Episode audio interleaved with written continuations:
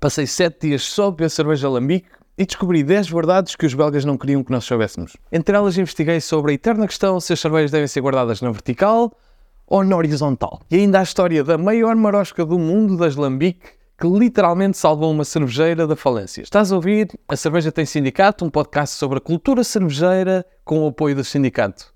Vamos começar?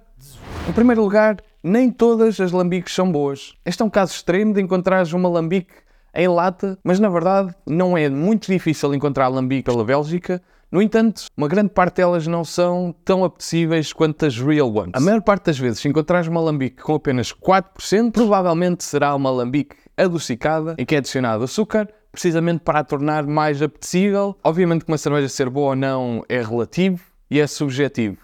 No entanto, para mim, uma boa lambique deve ser ácida e não doce. Por isso, quando estiveres à procura de uma boa lambique, evita comprá-la em supermercado e se ela tiver 4%, provavelmente será uma lambique mais doce. Um gajo não bebe nada. Para estar a precisar de baixar o meu, meu pH.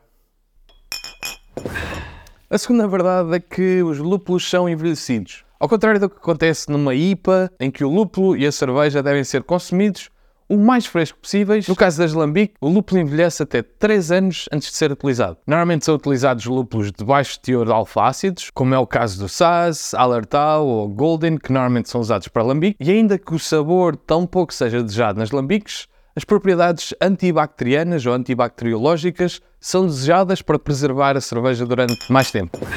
É difícil escalar cervejas lambique. Já dada a sua natureza de fermentação espontânea, demora mais tempo a ser produzida e requer as condições ideais em específico da cervejeira. Precisamente por ser inoculada a levedura do ar, não é nada fácil de escalar ou de crescer numa cervejeira lambique. Por exemplo, no cool chip, a espécie de piscina aberta onde a cerveja é arrefecida durante a noite. A madeira dessa sala está normalmente impregnada com leveduras e bactérias, precisamente pelo vapor que sai da cerveja quente e depois com a condensação que volta a cair na cerveja. É uma das partes que acaba por ser a flora específica do local. E obviamente se tentarmos escalar isto ou passar por outras instalações, a dificuldade é muito grande em manter as mesmas condições. Paiottenland, o Val do Rio Sene, é a zona onde se encontram a maior parte das cervejeiras Lambic e, na verdade, é a única zona onde se pode produzir lambique, pelo menos com este nome. Alternativamente, com um processo semelhante, podem-se criar em qualquer parte do mundo wild ales. Existem 11 cervejeiras e 5 blenderias, que significa que compram mosto a uma das outras cervejeiras, envelhecem-no em barricas e depois praticam a bela arte de misturar diferentes barricas para chegar à combinação perfeita. Inclusivamente, existe uma música dos Baltic Porter que fala sobre a fermentação espontânea e tu, se ainda não conheces, não podes perder.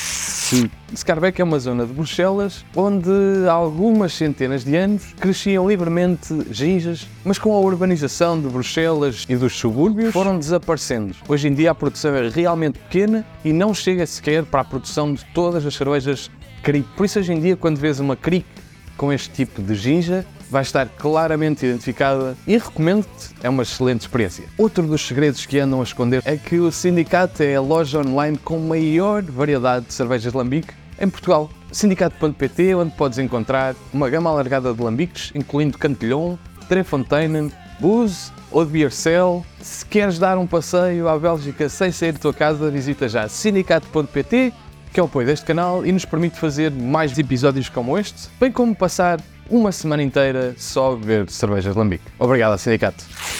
Existe uma entidade chamada Oral que garante que as lambiques são feitas da forma correta. Oral significa Hodge, Rad, Vor, Hamensgleiche Lambikenbieren, o Conselho Superior para Cervejas Artesanais de Lambique, e juntamente com a União Europeia permitem somente algumas cervejeiras a usar o termo Udguz ou Viel, que significa que o método de produção não envolve, por exemplo, adocicar as lambiques. No entanto, provavelmente a minha cervejeira lambique preferida, a Cantillon, não faz parte e tu perguntas-te porquê. E bem, pois bem, que a verdade é que a Cantillon e não só estão contra fazer parte da Oral porque existem lá cervejeiras, e eu não vou dizer nomes, em que a maior parte das cervejas que produzem não são segundo estes processos. Ou seja, que as cervejas que eu falava de supermercado adocicadas são a grande parte de algumas destas cervejeiras que, por outro lado, apenas 1 ou 2% da sua produção são realmente Wood Goose ou, ou, cervejas de forma tradicional e por isso a Cantilhon simplesmente decide não fazer parte desta organização e assim não poder chamar Wood Goose a nenhuma das suas cervejas.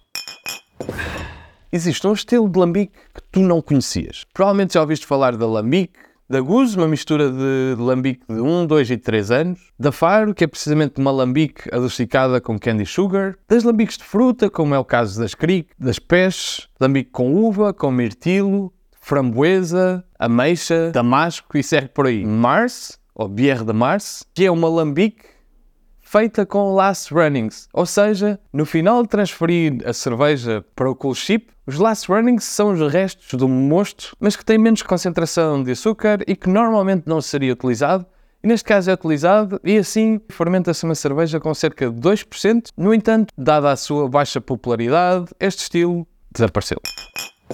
E agora chegamos a uma das questões mais controversas e mais divisivas deste mundo da cerveja. Será que a cerveja deve ser guardada na horizontal ou na vertical? E a resposta é inconclusiva. Na verdade, vais ouvir respostas diferentes dependendo da marca e é impossível chegarmos a uma resposta unânime. No caso da Drefontaine, tem uma explicação bastante interessante que me parece justificada. Recomendam aguardar sempre as lambiques na horizontal, principalmente por dois motivos. Em primeiro, a cerveja irá estar sempre em contacto com a rolha isso evita que, com que a rolha seque ao longo do tempo. Por outro lado, o facto de estar na horizontal significa que o sedimento irá ter uma maior área onde vai cair e assim facilitar o trabalho do Brettanomyces, a levedura que está presente na cerveja e que irá trabalhar ao longo dos anos. E é por isso também que irás ver, tanto na Drefontaine como na Cantillon, como em muitas outras marcas, a cerveja a ser servida num cesto de vinho, precisamente para ela manter a posição horizontal e assim o sedimento não ser levantado por outro lado, também esta dica é gratuita. A cerveja deve ser guardada num local sem exposição à luz, local ligeiramente úmido. Isto poderá ser uma cave que não esteja 100% fechada ou, por outro lado, que tenha ventilação.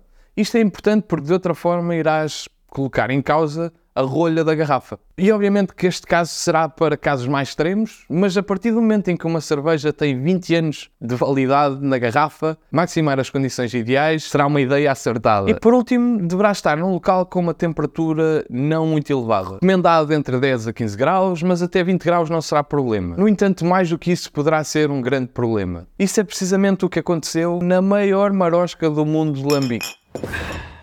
Em 2009, a Drefontaine quase fechou. Uma pequena catástrofe aconteceu no armazém onde guardavam as cervejas até elas estarem prontas para serem vendidas. Nesse armazém, a temperatura estava regulada para 18 graus, a temperatura ideal para a cerveja refermentar em garrafa e estar pronta para, passado alguns meses, ser colocada no mercado. No entanto, por um problema no termostato, a temperatura subiu até aos 50 e 60 graus. Pois bem, o que aconteceu foi uma explosão de garrafas com uma temperatura tão alta, aceleraram a fermentação e a garrafa não aguentou pressão. Pois bem, não foi uma garrafa, nem duas, nem três, custa que 13 mil garrafas terão explodido e assim colocaram em causa não só a produção desse ano, mas mesmo a capacidade financeira desta cervejeira se aguentar. E com grandes dificuldades encontram-se grandes soluções. Por isso decidiram destilar. Para além disso, vários cervejeiros ajudaram-se à causa e criaram cervejas especiais para ajudar a Trefontaine e centenas de voluntários ajudaram na operação transformar estas garrafas de outra forma perdidas em gousse que seria destilada. A aguardente gousse foi feita em francês eau de vie chamadas Armand Spirits. Hoje em dia é extremamente difícil encontrarmos uma garrafa destas, mas fizeram claramente história na Trefontaine e salvaram uma das melhores cervejeiras de Lambique e Goose na Bélgica. Foi mais um episódio da Cerveja Tem Sindicato. Espero que tenhas gostado deste episódio e, se foi o caso, partilha com um amigo que deve conhecer estes segredos sobre as lambiques que os belgas andaram a esconder de nós. Se ainda não fizeste, não se esqueças de subscrever o canal e vemos-nos na próxima cerveja.